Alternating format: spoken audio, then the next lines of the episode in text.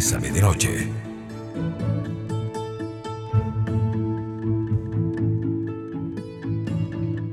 Muy buenas noches amigos y amigas, bienvenidos a nuestra, en nuestro encuentro, hoy 13 de octubre, miércoles 13 de octubre, como siempre es un placer poder conectarnos, espero que hayas tenido un bonito día. Hoy, hoy, hoy estuve desconectado del fútbol, así que si alguien me cuenta en el 8990 nuestro WhatsApp, nos, no sé si ya terminó el partido de la Cele, a ver si sufrimos o si seguimos aferrados a la esperanza, pero bueno, como siempre, es un placer poder conectarnos. Recuerden nuestra cita de lunes a viernes a partir de las 7 en punto.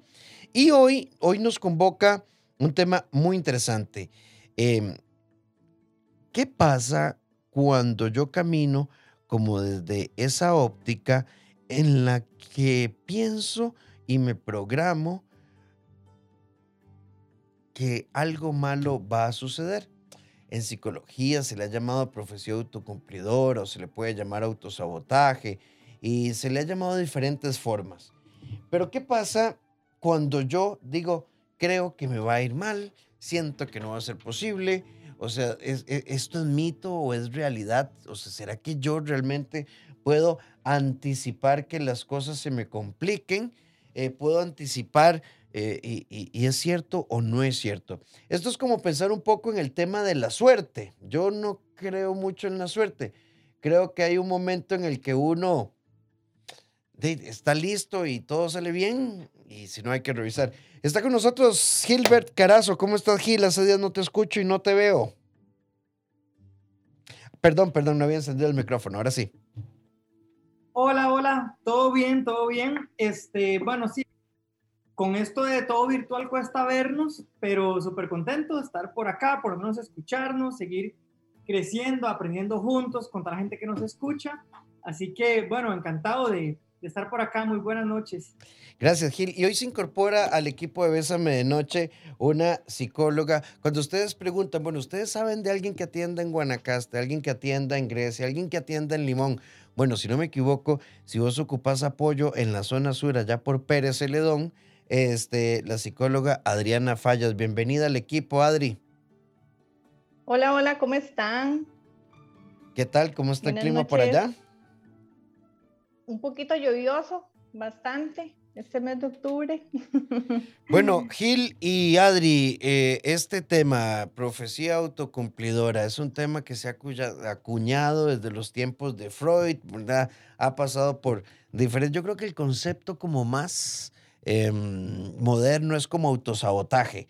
Pero es cierto, es cierto, puede influir en mis resultados. Realmente, eh, no, es que yo sabía, yo sabía que le iba a prestar a Gilberto la plata y me iba a quedar mal. Gil, Adri, ¿es cierto que esto tiene un impacto que puede hacer que nuestra conducta, nuestras emociones se vean afectadas? Claro, totalmente, Rafa. Este, lo que nosotros pensamos ¿verdad? Esos pensamientos negativos que tenemos tienen gran influencia sobre lo que nosotros sentimos, ¿verdad? Sobre nuestras emociones y por ende, ¿verdad? Por consecuencia sobre nuestra conducta. Gil. Exactamente, exactamente. Entonces, no es algo así como magia, ¿verdad? Que yo pienso positivo y me caen del cielo las cosas buenas, pienso negativo y me sale como por la ley de Murphy todo mal.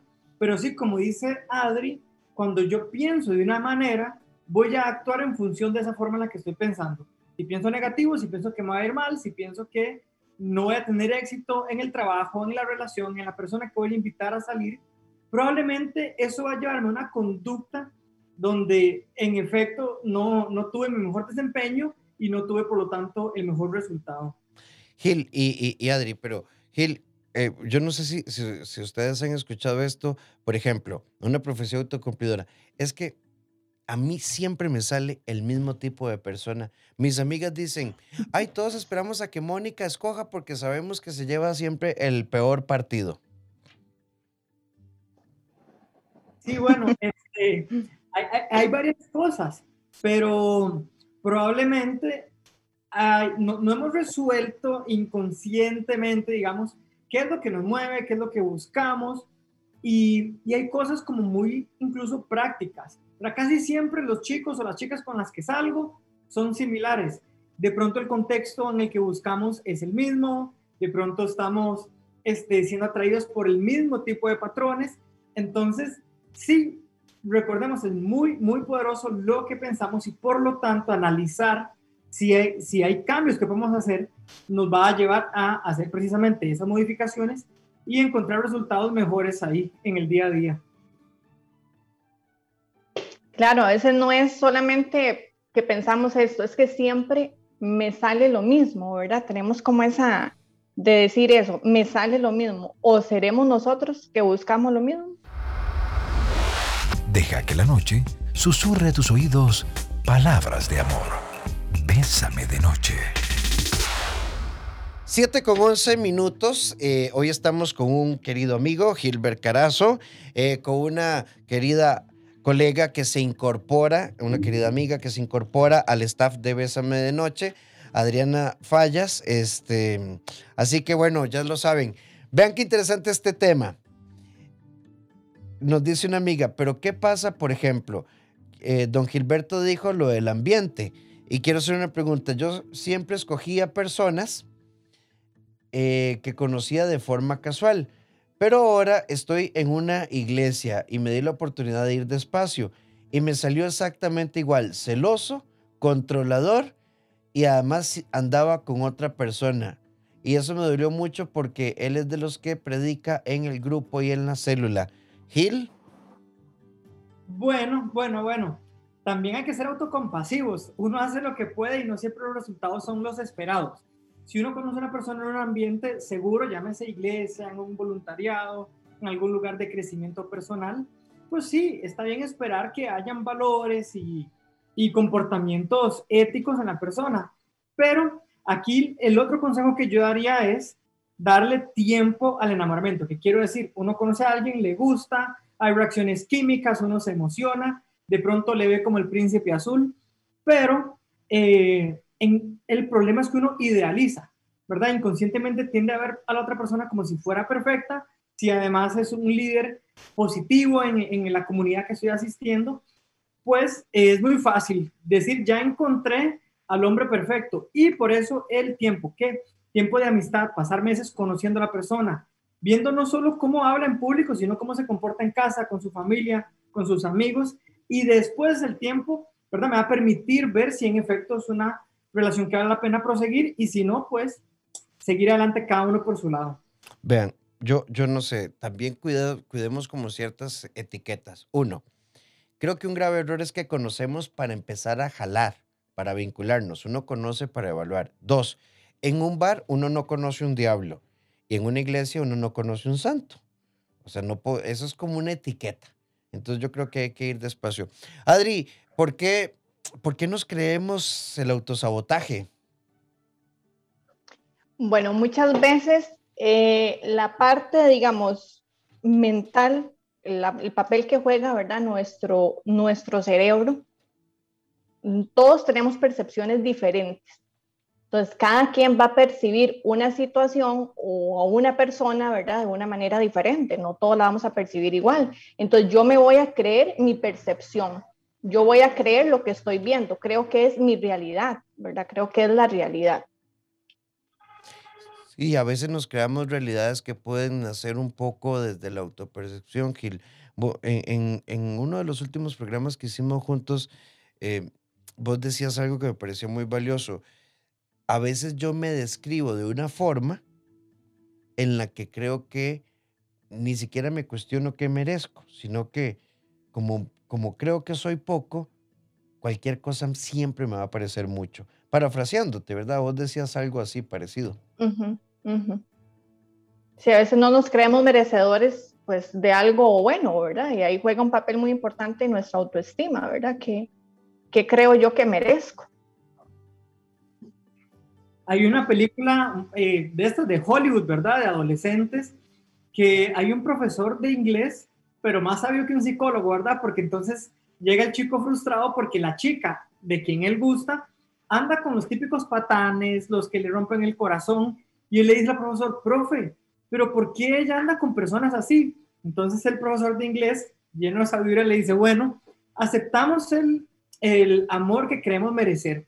Entonces, este, bueno, obviamente es una fantasía, pero digo yo que cualquier profesor tenga la respuesta tan profunda, pero sí, muchas veces eso es lo que nos pasa. Puede ser consciente o inconsciente, no creo que merezca algo mejor, entonces no soy una persona segura y, como dice Adri, me conformo con a veces hasta las migajas de, de afecto que alguien pueda dar. Y si eso me está pasando, súper buena revisión. ¿Cómo está mi autoestima? ¿Cómo me estoy queriendo, valorando? ¿Me estoy amando bien? Porque ese es el principio para amar bien a otra persona. Abrazar, escuchar y comprender son herramientas para crecer. Bésame de noche. Nos fuimos con una consulta, si estás escuchando esto es Bésame de Noche y hoy estamos hablando de estas programaciones que podemos llamar como profecías autocumplidoras que generan autosabotaje. Y hay una amiga que nos dice, cuando estoy conociendo a alguien me genera tanta ansiedad, te escribo mucho, soy como muy intensa. Recuerden que tengo una campaña, esto es personal, no necesariamente Gilbert y, y Adri piensan igual, que empecemos como a quitar de nuestro vocabulario esas palabras, intenso, tóxico. Eh, eh, y los ahogo un poquitito y me gana la ansiedad. Gil. Sí, eh, probablemente la amiga que nos hace esta consulta está consciente que no es la manera óptima escribir constantemente, preguntar dónde está, al punto que la persona se sienta, no sé si ahogada, pero sienta que no confían plenamente en, en su compromiso, en su cariño. Entonces, tiene claro que la conducta no es correcta y no la logra cambiar. Entonces, yo creo, amiga, que lo que hay que empezar por cambiar es la manera de pensar. Y no me refiero a la manera de pensar acerca de, de la pareja o del novio o de los hombres, sino de usted misma. Cuando yo considero que soy un partidazo, cuando yo considero que es un dichoso el muchacho que anda conmigo, entonces como que se va yendo ese temor, ¿verdad? Porque me siento súper segura entiendo que mi felicidad y mi plenitud depende únicamente de mí misma y cuando conozco a alguien puedo compartir esa felicidad, puedo compartir una relación, pero no es él mi felicidad, de manera que perderlo tampoco sería el fin del mundo. Entonces, desde esa autopercepción más saludable, es más fácil bajar esa ansiedad y ese temor a que él no me responda o que me deje. Entonces, yo, mi primer consejo es trabajar en el amor propio y desde ahí va a bajar automáticamente la ansiedad que genera el tema de vincularse con un chico. Sí, y yo no digo que sea una regla, querida amiga, pero a veces detrás de estos patrones yo ocupo verificar si me van a querer para siempre y si vamos a envejecer juntos antes de empezar a darlo todo. Y, y hay, no nos podemos concentrar solo en la conducta, sino en el detonante. ¿Qué, ¿Qué está detrás de tu conducta? Esto que te dice Gil, viajar a tu interior es maravilloso. Adri, hay una amiga que nos dice, hola, buenas noches, me encanta el programa, te dan la bienvenida. Dice, bienvenida Adriana, bésame de noche. Y nos hace, nos hace esta, este comentario. A mí me preocupa mucho porque mi mamá y mi abuela siempre me criaron cuidado, todo es malo, todo es negativo, los hombres nunca tienen buenas intenciones y demás. Y no sé si eso ha provocado que yo esté a la defensiva cuando quiero conocer a alguien. Tengo 18 años y cuando siento que alguien se me acerca, no dejo de pensar en esta visión de mi mamá y mi abuela. Claro, desde que nosotros somos niños, ahí se va formando nuestra personalidad, nuestra autoestima, ¿verdad? Entonces, ¿de qué depende todo esto? De todos esos mensajes que recibimos, incluso los que no recibimos también, ¿verdad? Porque puede que nunca me dijeron nada feo, pero tampoco me dijeron nada agradable. En este caso a la amiga le decían cosas negativas. Entonces fue creando un lenguaje interno donde se ha estado creyendo todo lo que le dicen. Debes de empezar a trabajar mucho esos pensamientos eh, negativos que tienes acerca de ti mismo, lo importante es que los empieces a identificar, o sea, ya creo que los estás identificando y empezar a modificarlos, porque no es de creértelo. Sí, yo, yo, a mí no me deja de sorprender, como psicólogo lo entiendo, Gilbert y, y, y Adri.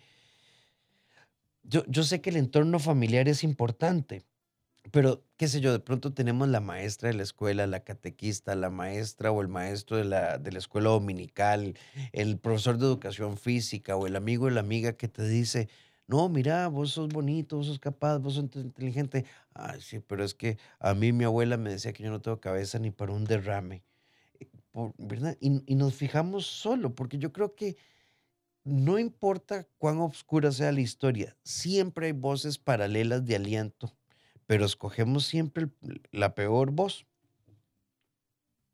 Entonces, cuando hay personas que de verdad le dicen, sí, usted es una persona súper linda, cae bien, es especial, es bondadosa, no diga algo así como, ay, no, pero no es para tanto. Ay, no, usted lo dice, no, diga, hey, muchas gracias, qué lindo.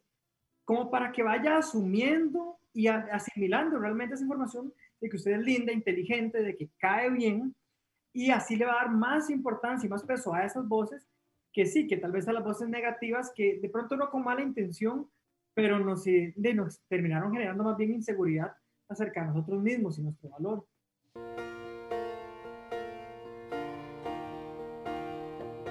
Porque tu vida no es lo que te pasa, sino aquello que decidís hacer con lo que te pasa. Vos sos el arquitecto de tu destino. La vida es hoy.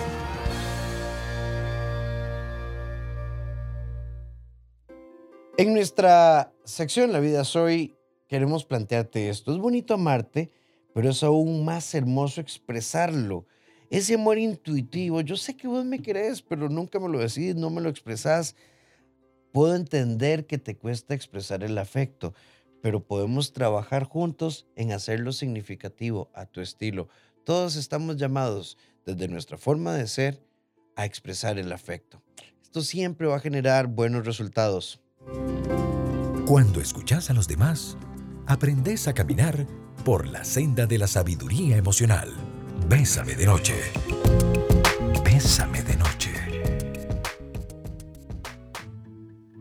7 con 32 minutos. Estamos y nos fuimos con esta consulta.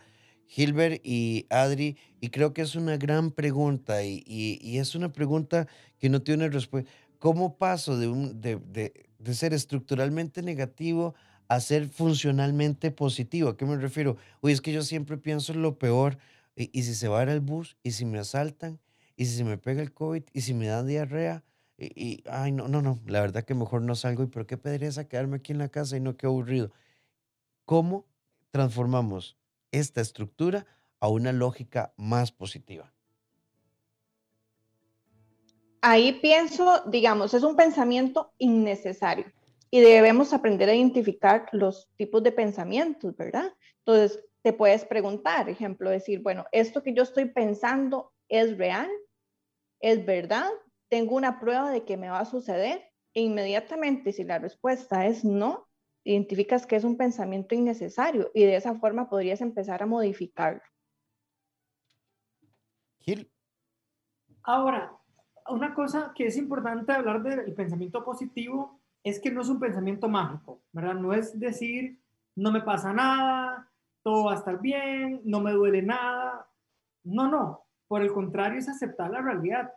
Decir, bueno, me pasó esto que me encanta, pero mañana puedo decir, tuve una pérdida importante o me dolió mucho esto que ocurrió, pero tengo la positividad de saber que en medio de esto no voy a perder el rumbo, no voy a perder incluso eh, el valor que tengo como persona y algo pues, puedo aprender y crecer, pero no niego la realidad, no niego que hay cosas que pueden salir mal y que duelen y que son negativas y eso es parte de la vida. Entonces, que la positividad sea eso, siempre tener la mejor actitud sin dejar de aceptar la realidad. Entonces, aceptación como una forma de, de, de crecer y afrontar los problemas, no negarlos. vamos con el 8990. Tenemos bastantes consultas. Me encanta.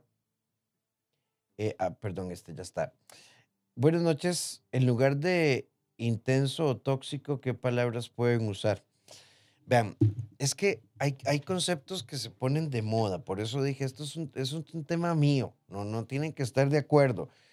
Cuando yo le digo, es que yo soy intenso, me parece una justificación negativa.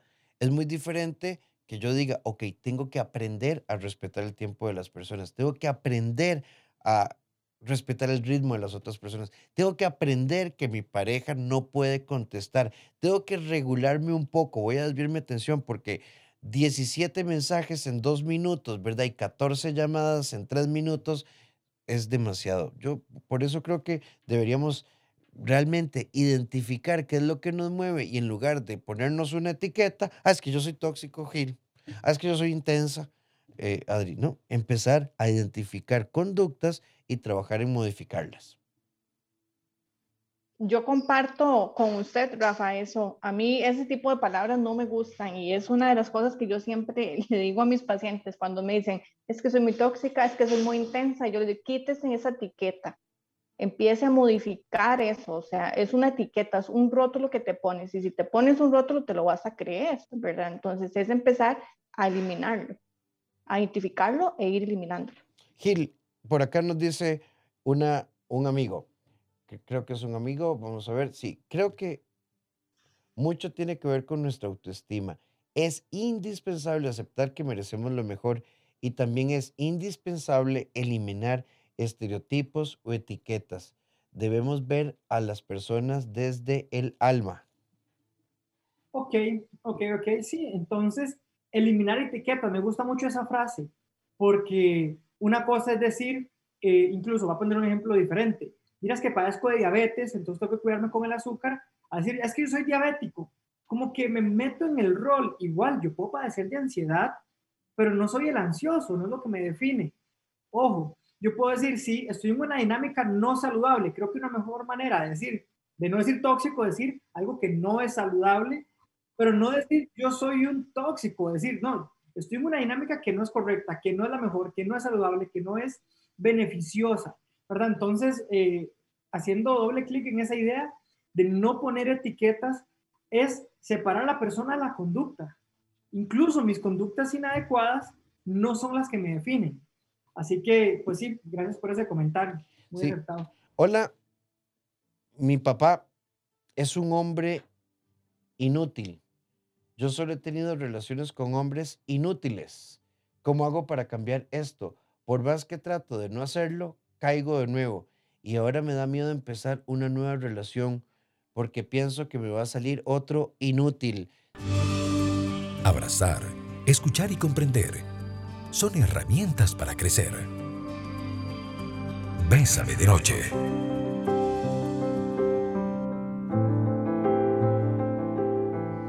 7 con 42 minutos. Estamos en Bésame de noche. Y bueno, creo que nos fuimos con una consulta. Hay una amiga que dice, mi papá fue una persona inútil, mm, he escogido personas inútiles y esto ha provocado, ¿verdad?, que hoy frente a una posibilidad me pregunte si nuevamente me sucederá. Y creo que lo peor que nosotros podemos hacer, y esta parte es importante, es que nosotros nos demos cuenta y nos permitamos creer, este es un tipo, esto es un tipo de programación mental. Si bien es cierto que las estructuras familiares pueden en algún porcentaje teñir nuestra, nuestra percepción de la vida y el mundo no son las únicas ideas. No, es, no estamos programados única y exclusivamente para repetir de forma automática nuestros patrones familiares. No estamos programados para vivir solo desde, esta programa, desde, esta, este, de este grupo de conceptos. Ok, ¿Por qué la masculinidad de tu papá la consideras inútil? ¿Por qué consideras que lo que hizo tu papá te marcó? Este es un componente fundamental de desarrollo. Ahora, creo que también nos programamos mucho para tener muy claro qué me afectó. Es como cuando la gente habla, es que hay que cerrar el ciclo, hay que cerrar el ciclo, hay que cerrar el ciclo. Pero, ¿por qué no le ponemos un poquito más de energía al hecho de crear nuevos ciclos. Cuanto más tributo le rinda a la negatividad, menos capacidad de enfrentamiento, Adri. Claro, esta amiga también, bueno, si ella ya logra identificar la palabra inútil, puede abarcar muchas cosas. Entonces ya ella tiene que saber qué son esas cosas que no le agradan. Y cuando conozca a la persona y que tenga estas características que no le agradan, pues no significa que tenga que continuar también, ¿verdad? Ahora, si hay algo que hay ahí como de fondo, que cree, siento que quizás hay como un cierto resentimiento, podría ser por alguna situación que haya pasado con, con el papá, entonces sería importante que lo valore, ¿verdad? Y poder trabajarlo e ir eliminando esa, esa creencia. Yo hago un ejercicio con, con la gente que atiendo que le llamo la lista de innegociables. A veces uno quiere de una pareja como pedirle al niño, ¿verdad? Todas las miles de características, pero sería bueno definir cuáles cosas para mí son innegociables, que sí o sí debe tener o que más bien definitivamente no puede tener. Yo le diría a esta amiga, apunte su lista y si el próximo muchacho que conoce va incumpliendo algunos de esos innegociables, no pierde ni siquiera mucho tiempo y se da cuenta desde el inicio que no es alguien que le ofrezca una relación saludable. Ella dijo, ¿verdad? Como un inútil, pero, pero para no, no dejarlo en una palabra tan amplia y además tan negativa, de pronto digamos, es una persona que cumple con lo que para mí es esencial, sí, no, y si es un no, no perder mucho tiempo y mejor cada uno por su lado. Sí, yo, yo, yo pienso que estas cosas se vuelven un poco, un poco predisponentes. Ve lo que nos dice una amiga. Eh, ¿Y ustedes qué opinan? Porque uno sabe que es cierto. Por ejemplo, hay familias donde la abuela fue madre soltera, la hija fue madre soltera y ya la abuela es bisabuela porque la nieta fue madre soltera. Es que no necesariamente estas son cadenas generacionales, no podemos decir que es una regla específica. Ahora, puede que haya detrás, por poner una posibilidad de las mil, que haya una estructura de vinculación o de apego o impulsivo, que haya incluso cero educación sexual y entonces si no lo veo no existe, que no hablemos de anticoncepción o educación emocional, pero no es que eh, en la familia de Gil todo mundo se divorcia, entonces, ¿de para qué me caso, Gil? Si vos te vas a divorciar como todos tus tíos y todos tus primos. Exactamente. Entonces, no es de nuevo como algo de magia que hace que todos cumplan esa, esa situación, pero un patrón que yo he visto de pronto lo he normalizado inconscientemente y sí hay de pronto mayores probabilidades de que se vuelva a repetir.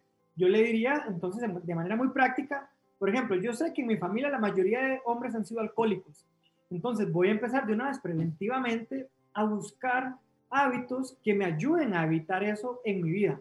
Llámese una adicción, relaciones no saludables, embarazos no deseados. Eh, tomemos las previsiones del caso. Aquí una querida amiga, y, y este es un tema muy interesante de leer. Joana Cabezas nos dice, eso en constelaciones familiares se llaman lealtades inconscientes del núcleo familiar. Y cuando uno empieza a tomar conciencia de ciertos patrones, vean, ¿saben cómo es esto? Como cuando uno aprende un idioma. Yo aprendí español por exposición a mi familia y mi entorno, pero uno puede decidir aprender francés, portugués y alemán cuando decide ver las cosas diferente. Amar es hermoso. Vivir o estar con alguien es un reto mágico y asombroso. En pareja, en Bésame de Noche.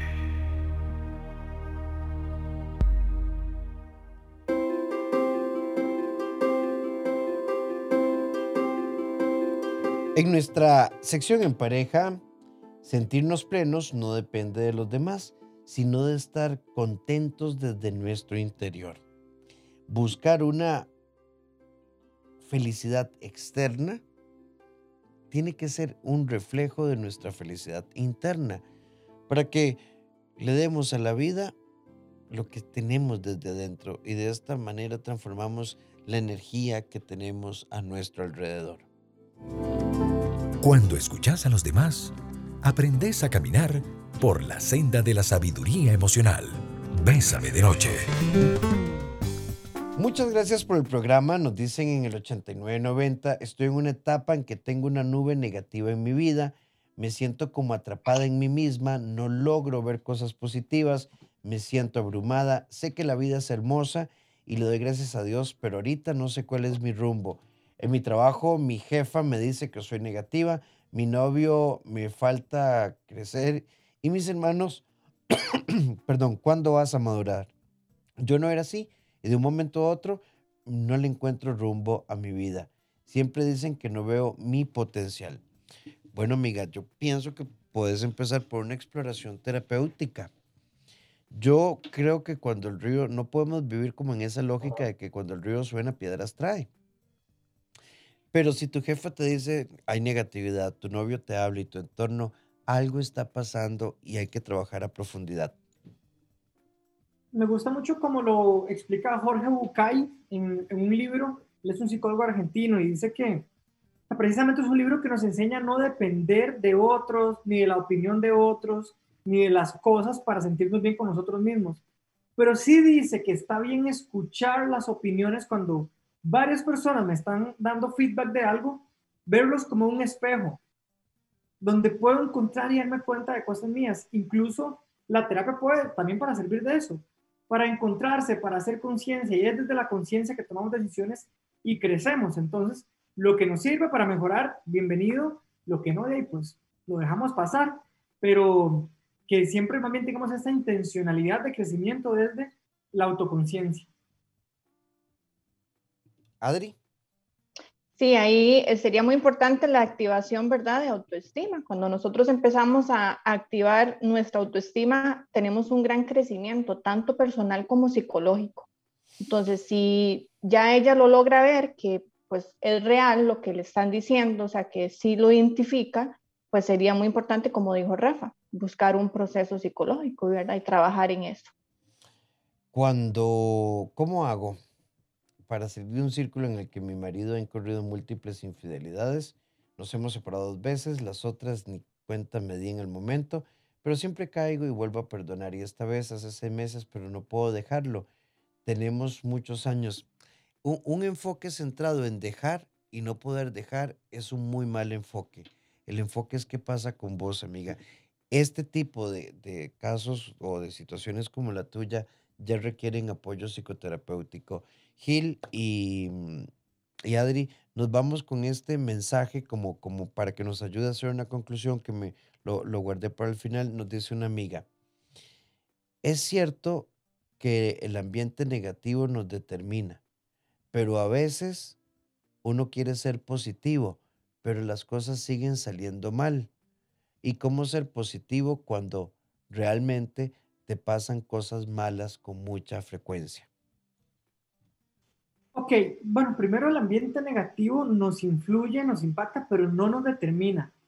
Recordar esto, lo que nos determina es aquello que pensamos de nosotros mismos.